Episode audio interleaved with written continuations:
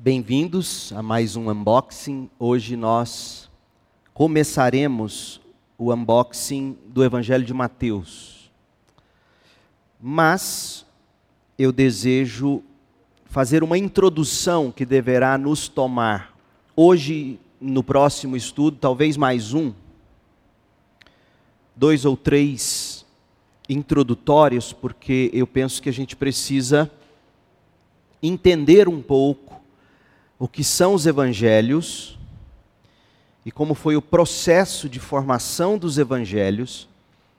E você vai entender por que, que isso, isso é importante de sabermos ah, na medida em que a gente caminhar pelo evangelho hoje.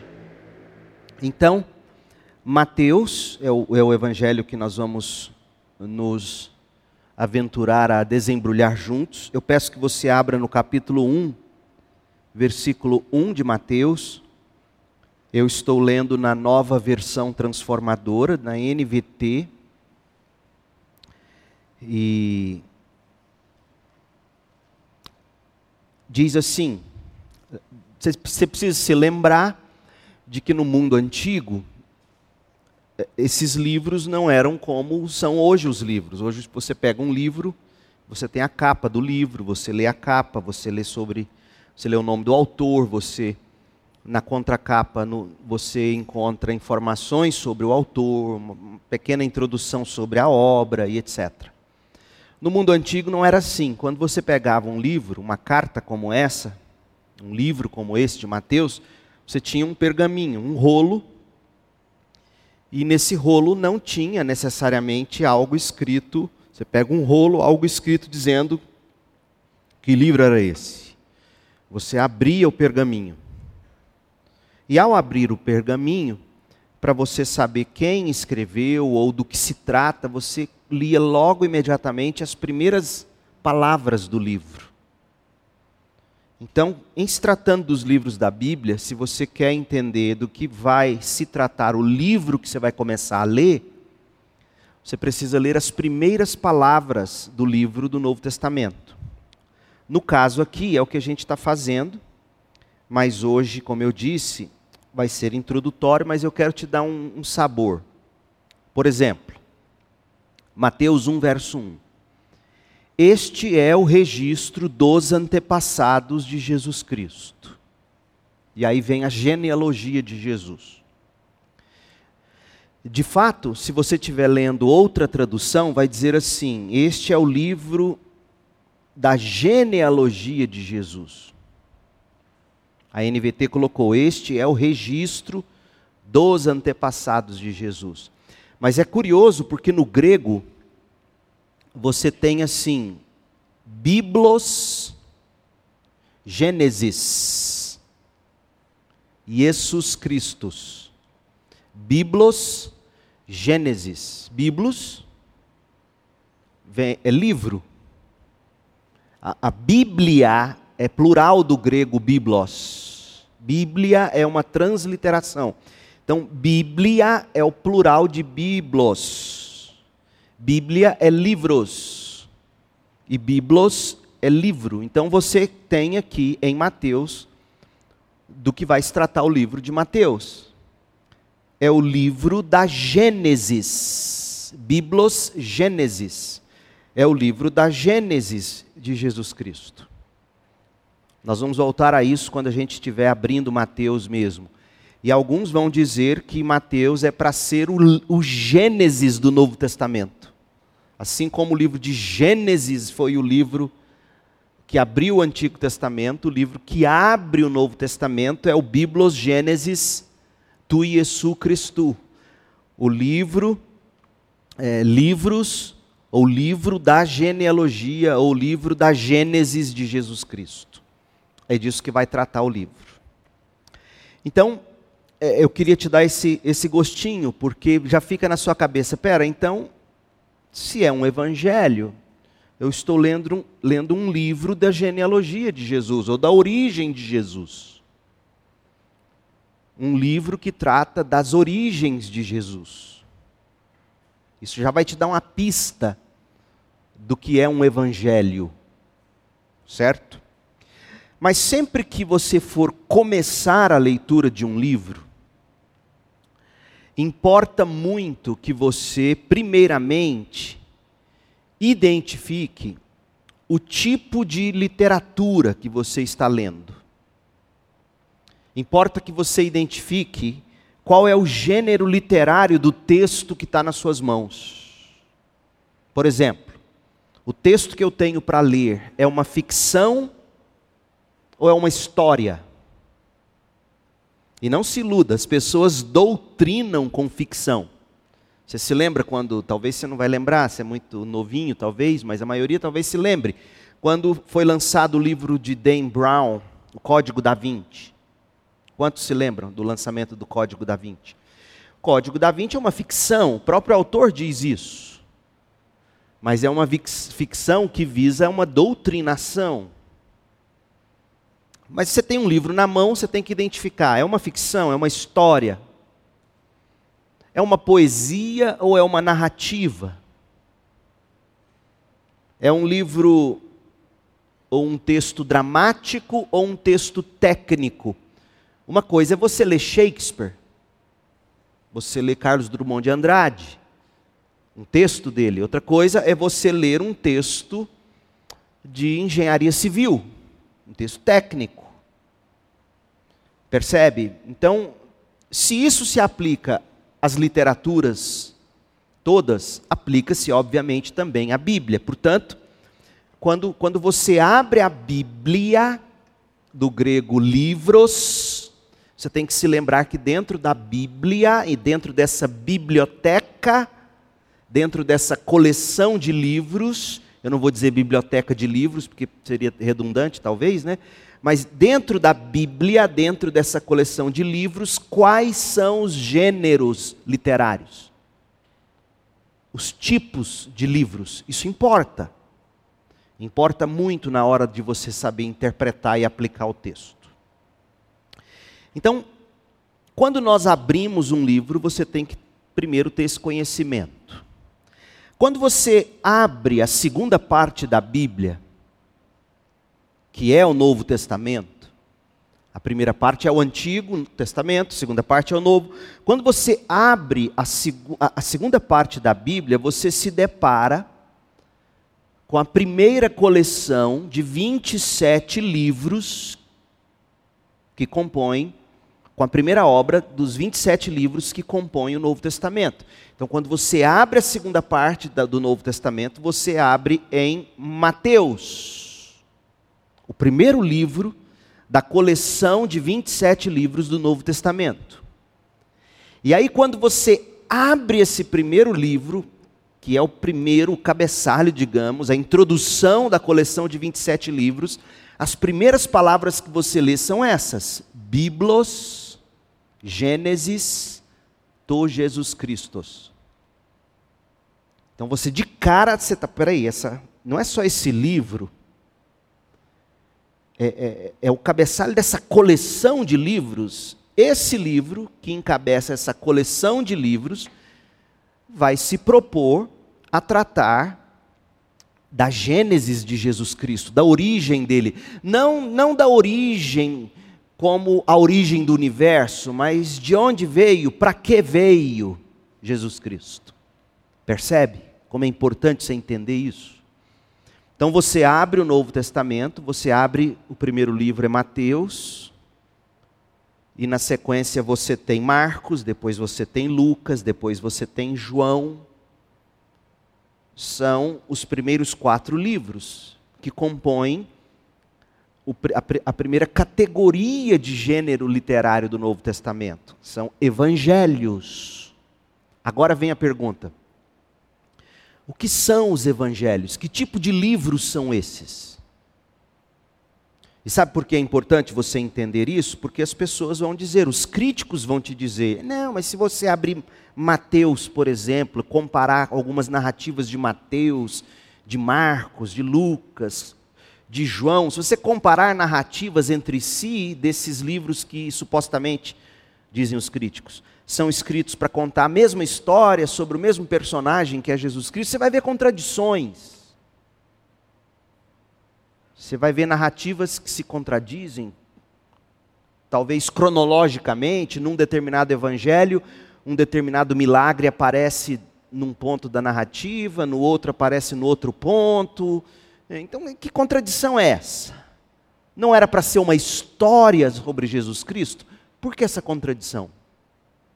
Você já ouviu críticos dizerem isso? Talvez você já se pegou perguntando isso.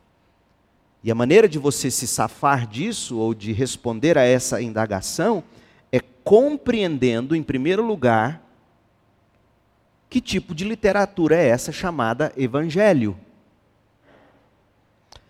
Você já deve ter ouvido, obviamente, você é evangélico, você já ouviu a palavra evangelho. E você sabe que o significado de evangelho é o que mesmo? Boas novas. Evangelho, boas novas. O que eu quero que você entenda a partir de hoje é o seguinte: qual a, qual a relação entre evangelho enquanto boas novas e evangelhos enquanto literaturas ou livros no Novo Testamento?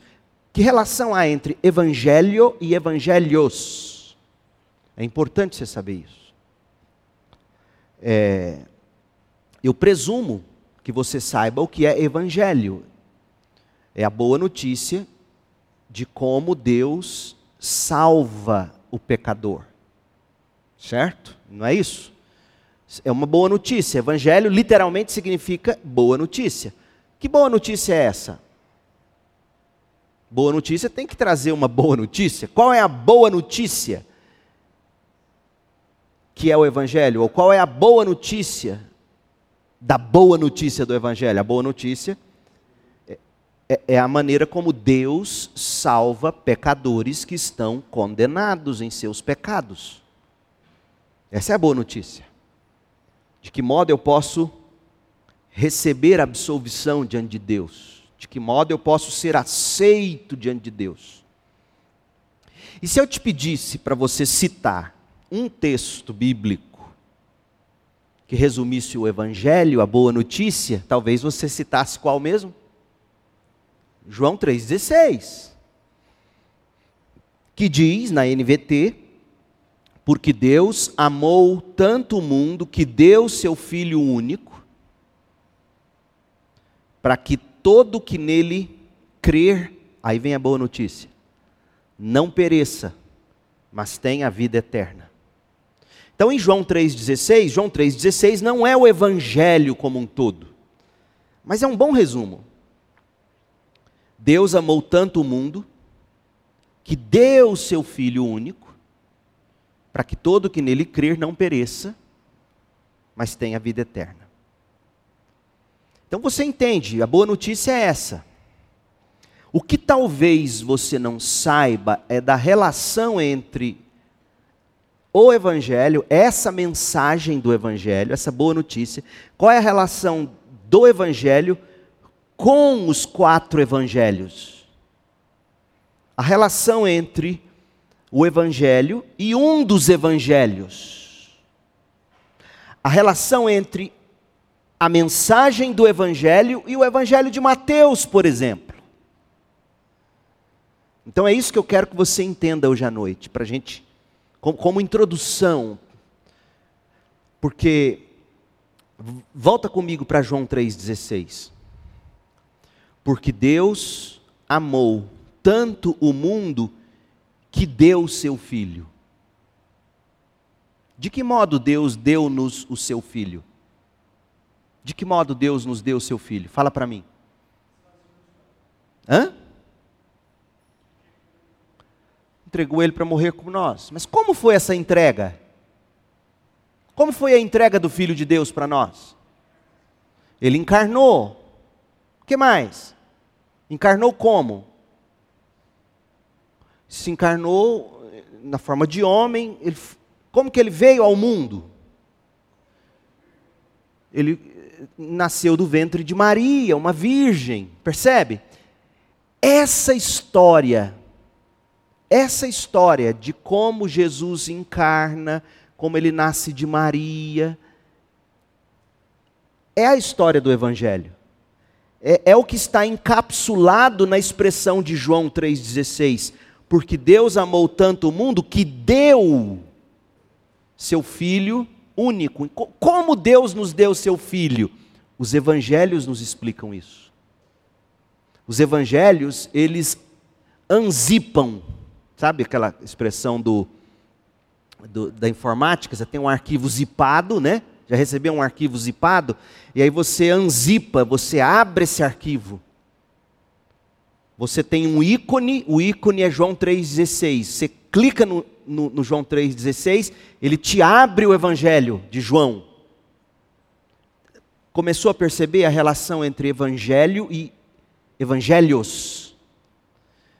A boa notícia nos é contada nas histórias que os evangelistas escreveram. O modo como Deus nos deu o seu Filho único. O modo que Ele nos amou, nos amou tanto. Amou de que modo? A ponto de se esvaziar de si mesmo e tornar-se um bebê. Primeiramente, tor tornar-se um, um ovo fecundado no ventre de Maria. Imagina que loucura. Mateus vai tratar disso, do nascimento virginal de Jesus, no capítulo 1.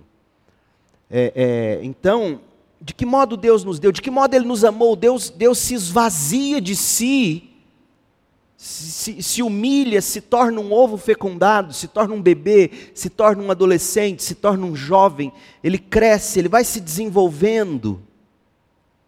E a gente sabe o quanto isso é humilhante. É ou não é humilhante? Não é humilhante? Você está com fome, ter que chorar para sua mãe saber que é hora de você mamar? Isso é humilhante. Choro em si é humilhante. Aí Jesus cresce, ele se torna o, o, o, o Messias, publicamente falando, ele se, se declara o Messias, e aí como ele é tratado? Ele é humilhado, ele é espancado, ele é crucificado, ele é sepultado como. Só não é sepultado como indigente, ele só não é entregue aos corvos e aos lobos, porque José de Arimateia cuida dele, enterra ele na providência divina. Então isso mostra a humilhação pela qual o, o, Filho eterno de Deus passou. Isso revela o tanto que Deus amou o mundo. Então, o Evangelho é a boa notícia de que por meio de Jesus Cristo, Deus nos salva da condenação eterna e nos leva de volta a Ele. Os evangelhos nos explicam como isso acontece ou aconteceu. Então, em primeiro lugar, para você, eu tentei mostrar para você a relação entre evangelho e o evangelho de Mateus. Marcos, Lucas, João. Os evangelhos anzipam abrem para nós o que é o Evangelho. Agora, eu quero mostrar para você que isso é fato, analisando com você a mensagem dos apóstolos. Veja comigo. Você tem que se lembrar de que os evangelhos, como nós hoje os temos, eles não nasceram imediatamente. Antes dos evangelhos circularem, os apóstolos já pregavam. Certo? Os apóstolos já anunciavam o evangelho antes dos evangelhos estarem circulando. A mensagem de que Jesus é o Senhor que morreu e ressuscitou para nossa salvação, Jesus, o Senhor, morreu, foi sepultado e ressuscitou para nossa salvação, essa mensagem é o coração do Evangelho. Mas não é o evangelho como um todo. Não é a história toda. Deixa eu te dar um exemplo. Abra sua Bíblia em Atos 10, 34. Quando você analisa a mensagem pregada pelos apóstolos, e eu vou te dar um termo agora que é um termo enjoado, mas para você poder conversar quando alguém quiser aparecer teologicamente perto de você, sem entender o que ele está querendo dizer. A expressão grega chamada querigma. É uma expressão grega, querigma. Os teólogos gostam desse termo, nada de errado com ele. Querigma é a mensagem, é, é, seria ao pé da letra a mensagem apostólica. Quando um teólogo fala o querigma, sabe o que ele está te dizendo? Qual era a síntese da pregação dos apóstolos ou da igreja primitiva? O querigma dos apóstolos. O coração do que os apóstolos pregavam. Isso é o querigma. Então vamos descobrir qual era o querigma dos apóstolos, qual era, qual era a, as doutrinas essenciais sobre Jesus. Quando os apóstolos anunciavam o evangelho, o que, que eles diziam? Lembra? Atos 10, é, é Pedro pregando o evangelho na casa de Cornélio. E quando Pedro prega na casa de Cornélio, não tinha ainda Mateus, Marcos, Lucas, João, não tinha os evangelhos. Mas o evangelho já era pregado. Eu vou mostrar para você, na verdade, eu vou iluminar para você, porque quem está te mostrando isso é Lucas, não sou eu, Lucas que escreveu Atos, Lucas inspirado. Eu vou eu vou iluminar para você e você vai perceber que o sermão de Pedro, em Atos 10, de 34 a 43, toma nota, eu quero que você veja por você na sua Bíblia. O sermão de Pedro, em Atos 10, de 34 a 43, apresenta para nós o esboço de um evangelho. O esboço do conteúdo de Mateus o esboço do conteúdo de Marcos, o esboço do conteúdo de Lucas, João. Quando um autor vai escrever um livro, e, e você sabe disso se você estuda um pouquinho sobre literatura, se você vai escrever uma novela, se você vai escrever uma narrativa, você tem que ter um esboço. Lembra da redação? introdução, desenvolvimento, conclusão. Você vai fazer uma redação no Enem, você tem que ter uma. seguir um critério, não tem? Então, quando você lê Atos 10, de 34 a 43, você vai ver Lucas pregando o Evangelho. Mas na pregação de Lucas, você descobre que o modo como. Perdão, na pregação de Pedro, que Lucas escreve para nós, você vai perceber que Pedro já está apresentando o esboço já é um dos evangelhos em miniatura. Olha só, deixa eu te, te mostrar antes da gente ler. No verso 36 de Atos 10, você vai ver Pedro falando do senhorio de Jesus. Aí você se lembra, o evangelho de João começa como? No princípio era o Verbo, o Verbo era Deus, o Verbo estava com Deus, todas as coisas foram feitas por meio do Verbo, sem o Verbo, nada do que foi feito se fez. O Verbo é Jesus Cristo. João, evangelista, começa nos apresentando a divindade e, portanto, o senhorio de Jesus.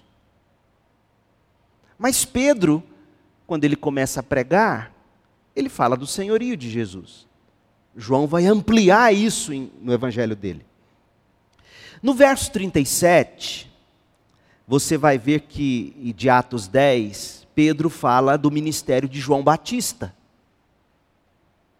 Ora, você vai ler os evangelhos, você vai ver que João Batista, nos quatro evangelhos, sempre vieram como predecessor de Jesus Cristo, aquele que anunciou a chegada ou que estava chegando o Messias prometido de Israel. Tem isso nas narrativas dos evangelhos. E no sermão de Pedro você vê o senhorio de Cristo, o ministério de João Batista. Verso 37 de Atos 10, a vida de Jesus na Galileia. Pedro está colocando aqui. No verso 38, Pedro vai falar do poder, dos milagres, das curas, dos exorcismos de Jesus. O que, é que você encontra em Mateus, por exemplo? Sessões inteiras dos milagres de Jesus, das curas de Jesus, dos exorcismos de Jesus. No verso 39 e 40 de Atos 10, Pedro fala da morte de Jesus por crucificação e fala da ressurreição. No verso 41, Pedro fala das aparições de Jesus aos crentes, estando Jesus em plena forma corporal após a sua morte e ressurreição. No verso 42 de Atos 10, você vê a ordem de Jesus para que se pregasse o perdão dos pecados pela fé em Cristo. E o verso 43 diz, trata, traz a afirmação de que as profecias do Antigo Testamento apontavam para todas essas coisas. Gente, o que é isso que eu acabei de pontuar com você, senão um esboço de um dos evangelhos? Percebe? Pedro prega o evangelho em Atos 10, de 34 a 43. Mas ao fazê-lo, ele conta a história de Jesus. Biblos, Gênesis, Tom, Jerus Christus. Ele está contando. Quer ver? Veja, agora vamos ler o texto. Você vai ver que o sermão do, do apóstolo Pedro aqui é como se fosse um, um mini evangelho segundo os evangelhos que a gente tem. E é isso que eu quero que você entenda. Atos 10, 34. Então Pedro respondeu: Vejo claramente que Deus não mostra nenhum favoritismo. Por quê? Porque Cornélio era um, um gentil. Cornélio não era como dos deles lá de Jerusalém. E Deus estava salvando um que não era judeu por sangue. Verso 35: Em todas as nações, Deus aceita aqueles que o temem e fazem o que é certo. Agora veja, verso 36. Esta é a mensagem de boas novas, esta é a mensagem do Evangelho para o povo de Israel. Aí ele vai esboçar, ele vai pregar o evangelho. Aí nós vamos ler o querigma de Pedro. Mas na medida em que Pedro prega, enxergue, ele está nos dando esboços do que seria um evangelho. Olha só. Há paz com Deus por meio de Jesus Cristo, que é Senhor de todos João expandiu isso em João 1. A Almeida, revista e atualizada, traduz assim esse versículo: Esta é a palavra que Deus enviou aos filhos de Israel, anunciando-lhes o evangelho da paz por meio de Jesus Cristo. Este é o Senhor de todos. Mateus vai começar mostrando Jesus como rei, o rei soberano. Percebe? Então, qual é o primeiro tópico do evangelho esboçado por Pedro? Jesus é rei. Jesus é soberano. Jesus é Deus. Você vê isso na introdução de Mateus, você vê isso na introdução de João. Os evangelistas estão expandindo o evangelho na medida em que eles escrevem cada um deles o seu evangelho. Verso 37. Vocês sabem o que aconteceu em toda a Judéia, começando na Galiléia, depois do batismo que João proclamou. Você vai ler os evangelhos, o evangelho de Mateus, você vai ver João proclamando. Sabem também que Deus ungiu Jesus de Nazaré com o Espírito Santo e com poder. Lucas capítulo 4 vai contar disso. Então Jesus foi por toda parte fazendo bem e curando todos os oprimidos pelo diabo, porque Deus estava com ele. E nós somos testemunhas de tudo que Jesus fez em toda a Judéia. Nós somos testemunhas, nós os apóstolos. as testemunhas oculares. Nós somos testemunhas. Lucas capítulo 1, lembra quando ele, como ele começa o evangelho dele, dizendo que ele consultou narrativas e pessoas. Então nós somos testemunhas de tudo o que Jesus fez em toda a Judéia e em Jerusalém, onde, onde o mataram, penduraram-no na cruz, numa cruz. Mas Deus o ressuscitou no terceiro dia e permitiu que ele fosse visto, não por todo o povo, mas por nós que fomos escolhidos por Deus de antemão para sermos suas testemunhas. Nós fomos os que comemos e bebemos com ele depois que ele ressuscitou dos mortos. Você lê isso nos evangelhos. E ele nos mandou anunciar sua mensagem em toda parte. Olha a grande comissão de Mateus aqui no sermão de Pedro. Ele nos mandou anunciar sua mensagem em toda parte e testemunhar que Deus o designou juiz dos vivos e dos mortos. É a respeito desse Jesus que todos os profetas dão testemunho, dizendo que todo que nele crer receberá o perdão de seus pecados por meio do seu nome que, que Pedro fez? Pedro pregou o Evangelho. Mas ao pregá-lo, ele nos deu aqui um esboço de um dos evangelhos, por exemplo, ou o esboço do que é um evangelho quando a gente lê Mateus, Marcos, Lucas ou João. Outros sermões em Atos, por exemplo, Atos 2, de 14 a 36. Atos 3, de 17 a 26. Atos 4, de 8 a 12. Atos 5, de 29 a 32. Atos 7, Atos 13. Outros sermões em Atos adicionam alguns elementos a esse resumo de Pedro mas esse sermão na casa de Cornélio, ele encarna a essência do evangelho conforme o evangelho era pregado pelos apóstolos, o querigma dos apóstolos, a mensagem da igreja primitiva. O que que a igreja primitiva pregava? Abra o evangelho de Mateus e leia ele inteiro. Aquele era o sermão da igreja primitiva. Abra o evangelho de Marcos e leia ele inteiro. Aquele era o sermão da igreja primitiva. Lucas, João, a mesma coisa. Tanto que Marcos, quando chegarmos lá um dia no unboxing ou pregando para a igreja, não sei, nós estamos estudando Marcos com os homens. Marcos nada mais é do que Marcos pegando os sermões que Pedro pregava em Roma e tornando-os no Evangelho segundo Marcos. Qual era o querigma? Qual era o sermão da igreja primitiva? Marcos 10, de 34 a 43, nos mostra que eles pregavam o evangelho, mas de um modo tal como está esboçado nos evangelhos. Eles começavam do começo ao fim sobre a vida de Jesus.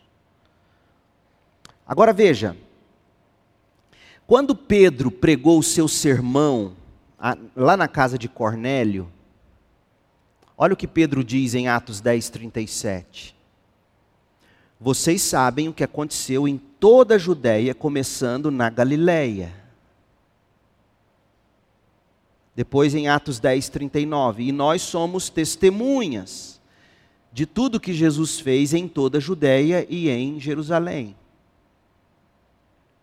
Então, ele está falando aqui, vocês sabem o que, que aconteceu em toda a Judéia. Nós somos testemunhas do que aconteceu na Judéia a partir de Jerusalém. Agora vem a pergunta: e aqueles que não viram essas coisas? Eu e você, por exemplo. E aqueles que não foram testemunhas oculares? E aqueles que não ouviram Jesus em viva voz? como muitos daqueles que estavam vivos à época viram e ouviram Jesus. E nós? Outras pessoas precisavam também conhecer os fatos sobre Jesus, conhecer sobre a vida de Jesus, conhecer a mensagem de Jesus, conhecer sobre a obra de Jesus, Porque essas coisas fazem parte do evangelho que precisa ser crido. Mas como nós vamos ouvir essas coisas? Alguém vai ter que nos contar. Nós não somos testemunhas oculares.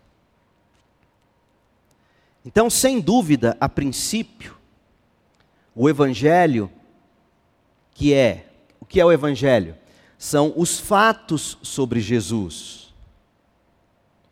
A mensagem de Jesus. O que Jesus veio fazer a fim de que todo aquele que nele crê seja justificado, salvo e levado de volta para Deus. Isso é o Evangelho. Então, o Evangelho, a princípio, ele foi compartilhado de modo oral, na forma oral, como a gente acabou de ler no sermão de Pedro em Atos 10, a partir do verso 34. Você acha que esse sermão de Pedro, ele não pregou ele inúmeras outras vezes? porque era a mesma história, de repente dando uma ênfase aqui, acrescentando uma profecia ali, omitindo um relato de cá, mas, mas ele repetia a mesma história sobre Jesus. Como Jesus veio ao mundo, quem o antecedeu, os milagres que ele fez, comprovando que ele era o Filho de Deus, a mensagem que ele pregou, o conteúdo da mensagem que ele pregou, Sermão do Monte, por exemplo. Era a grande conferência de Jesus, de repente, talvez, parava em algum lugar, ficava algumas horas, dias, talvez, ensinando o Sermão do Monte. O conteúdo do Sermão do Monte. Mateus narra o Sermão do Monte, Lucas narra o Sermão do Monte. Tantos ouviram Jesus narrar, contar, pregar, ensinar, explicar o Sermão do Monte. Então você tem que ouvir o Evangelho. E o que é ouvir o Evangelho? É ouvir isso, como Jesus veio ao mundo, onde ele cresceu, como ele foi criado. Não temos muitos detalhes sobre isso, porque não é tão importante. Os milagres que ele fez, comprovando que ele é o Filho eterno de Deus, as coisas que ele ensinou, os demônios que ele expulsou, provando assim que o reino de Deus era chegado, e onde chegava o reino de Deus, os poderes das trevas iam se dissipando. Percebe? Então, quando você ouve o evangelho ser pregado ou contado, na verdade, você está ouvindo a história de um dos evangelhos. Essa é a conexão que você precisa começar a fazer. Qual é o evangelho que você crê? E eu creio. Leia Mateus, Marcos, Lucas, João, esse é o evangelho. Então, o evangelho, num primeiro momento, ele, ele foi compartilhado de forma oral. As pessoas, elas ouviram o Evangelho. Elas se lembraram do Evangelho. Elas compartilharam essas boas novas que é o Evangelho.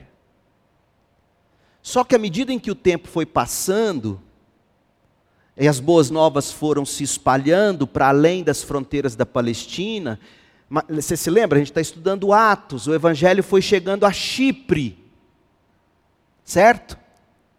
O evangelho foi chegando a Chipre, o evangelho foi chegando à Síria, o evangelho foi chegando à Ásia Menor, o evangelho foi chegando na Europa. Pergunta que eu te faço, você é inteligente, você vai saber responder. Esse povo era testemunha ocular do que Jesus viveu, do que ele pregou? Não, nenhum era. Na Europa, em Filipos, ninguém nunca tinha ouvido falar de, de Jesus. Talvez Lídia, por ser tão próxima à comunidade judaica, não sei. Mas na Ásia Menor, na Síria, em Chipre, ninguém nunca tinha ouvido o evangelho ser contado, pregado, narrado. Alguém precisava contar isso para eles. Percebe como a ideia de se compor um evangelho começa a nascer? Peraí, alguém tem que contar a história toda do evangelho. Alguém tem que contar essa boa notícia para alguém, para esse povo. Quem vai contar? As testemunhas oculares. Percebe como é que nasce a. Por que, que não tinha um evangelho, por exemplo, de Mateus em Jerusalém, no primeiro momento? Por que, que não tinha, gente? Ora, toda aquela comunidade ali em Jerusalém estava tudo muito fresquinho ainda na cabeça deles.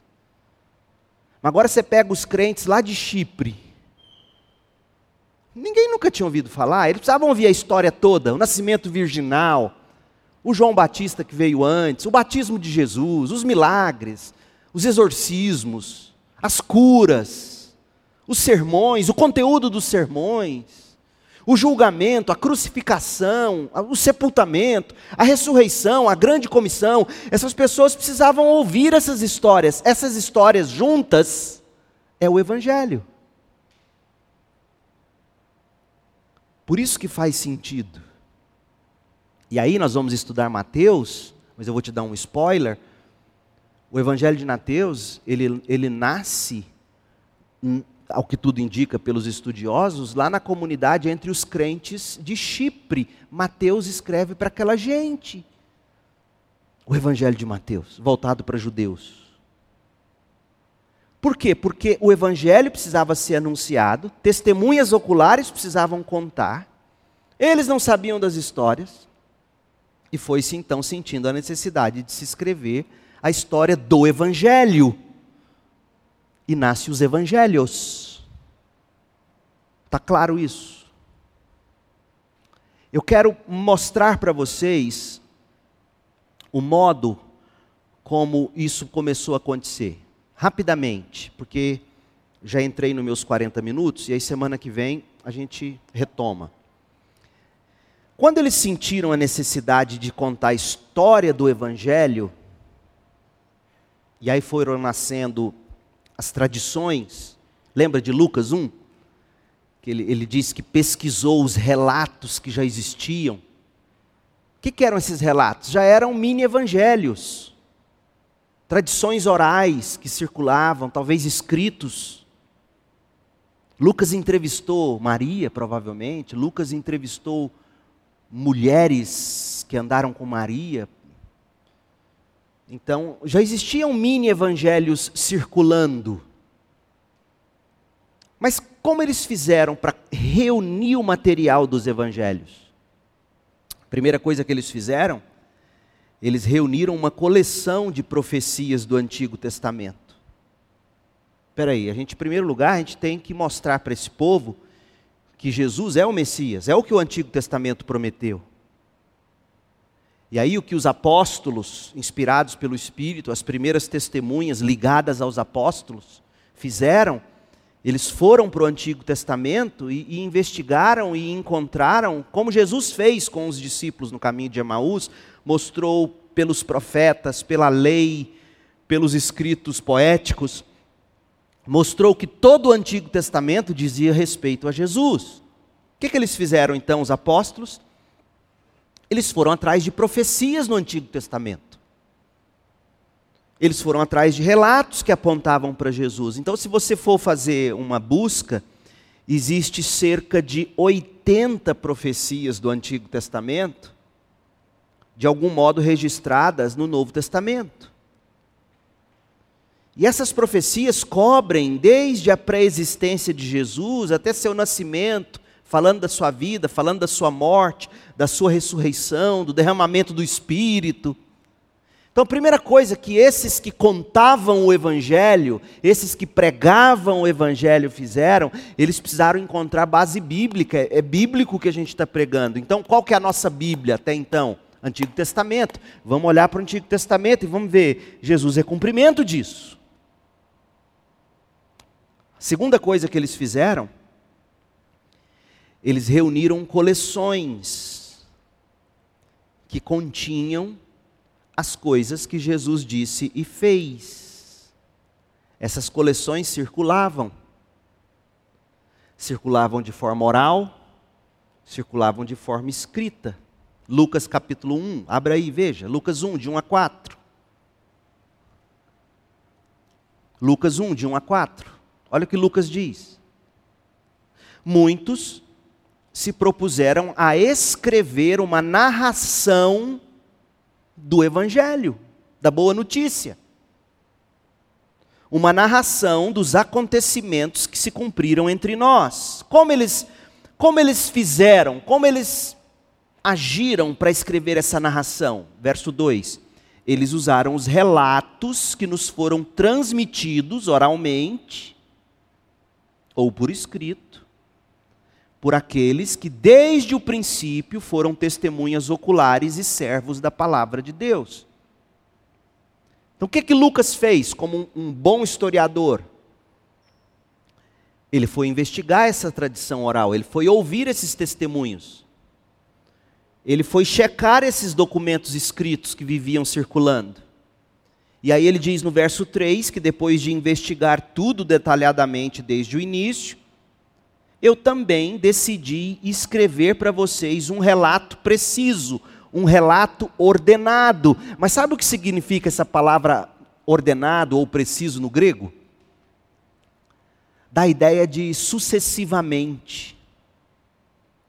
Então, Lucas está dizendo que ele coletou toda a tradição oral que ele teve acesso, aquilo de que ele conseguiu acessar, ele coletou o que, que se dizia, ele coletou o que estava escrito, tudo que ele pôde, ele investigou e, pela direção do Espírito, pela inspiração do Espírito, ele colocou de um modo ordenado, ou seja, uma narrativa sucessiva começo, desenvolvimento, meio e fim.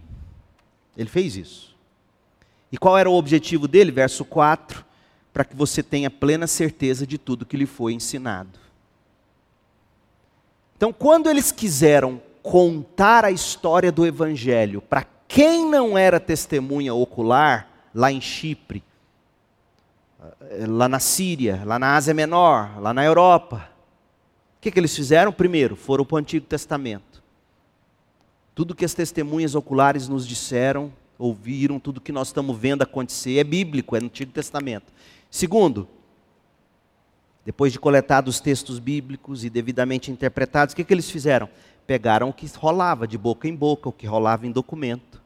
E Lucas, por exemplo, foi e escreveu o que ele fez. Mateus também. Marcos também. João nem se fala, João foi a testemunha ocular. Percebe? E assim nasce o Evangelho. Semana que vem eu quero falar um pouco sobre o gênero distinto dos evangelhos, o que de fato é um evangelho. Por que foi tão importante assim começar a escrever os evangelhos? E aí eu vou recapitular isso com vocês. E no outro estudo a gente entra numa introdução a Mateus para daí a gente desembrulhando o texto. Tá certo? Então, hoje, três coisas. Primeira, quando você abre um evangelho, seja ele Mateus, Marcos, Lucas ou João, quando você abre para ler, você vai ler o que é o evangelho. É isso que você tem que ter em mente.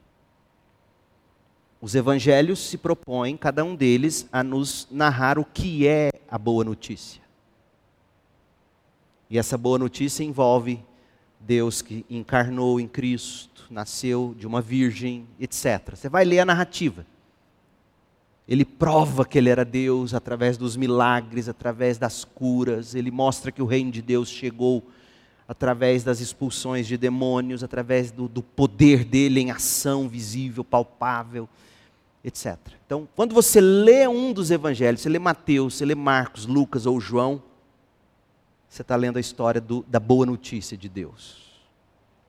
Segunda coisa, esses homens entenderam que era necessário deixar isso de um modo ordenado, para que quem não foi testemunha ocular pudesse ter conhecimento real, factual, da história histórica, perdão pelo, pela redundância, mas é a história, o fato o Evangelho é uma história verídica, real, histórica. E é o que você tem nos Evangelhos. E a terceira coisa que eu quero que você entenda, isso e aí eu quero encorajar você. A importância de um trabalho acadêmico no reino de Deus. Porque, meu povo, o que você tem em cada um dos evangelhos é uma produção literária acadêmica, feita sob a inspiração do Espírito Santo. Lucas investigou fontes e documentos. Mateus viu de perto. Marcos, como um grande repórter, tomou nota de tudo que Pedro pregava. Lucas, João, você tem um trabalho acadêmico. E mal eles sabiam, no momento em que estavam produzindo isso para Deus, para a edificação do povo de Deus, mal eles sabiam como cada um desses evangelhos e depois eles juntos, no cânon do Novo Testamento, cooperariam para a transformação do mundo. Não despreze seu trabalho acadêmico, feito para a glória de Deus. Não despreze. Imagina a repetição, a chatice para Lucas, checar documentos. Imagina, ouvir testemunhos, conferir, ler e reler, arrumar os erros, corrigir a grafia, corrigir a gramática. Oh, meu povo, é divino esse, esse, essa produção acadêmica, essa produção científica, é divino. É por isso que você, jovem, gasta esse tempo aqui, 40, 50 minutos comigo, antes da nossa diversão, para a gente compreender que o que nós temos na Bíblia Sagrada é obra do Espírito, que não anula, pelo contrário, coloca em relevo o potencial humano que Deus deu a nós para produzirmos para a glória dele. Isso é lindo. E você não pode desperdiçar o que Deus te deu para fazer na vocação que Deus tem para você. Valorize a leitura. Valorize a revisão, valorize a precisão nas suas palavras, porque os evangelhos são precisos. Valorize o seu vocabulário, desenvolva o seu vocabulário, saiba, saiba conversar para você saber falar o evangelho. Deus usou um Lucas para escrever, um Mateus, um Marcos que ouviu um Pedro, percebe? E esses textos passaram pela prova do tempo. Então não, não desvalorize tudo isso. É o estudo de hoje, essa introdução aos evangelhos. E na próxima semana nós vamos tratar do gênero distinto dos evangelhos. O que, que de fato é essa forma literária chamada evangelho? E por que, que foi necessário que eles fossem colocados no papel? E qual é o objetivo deles em geral para nós?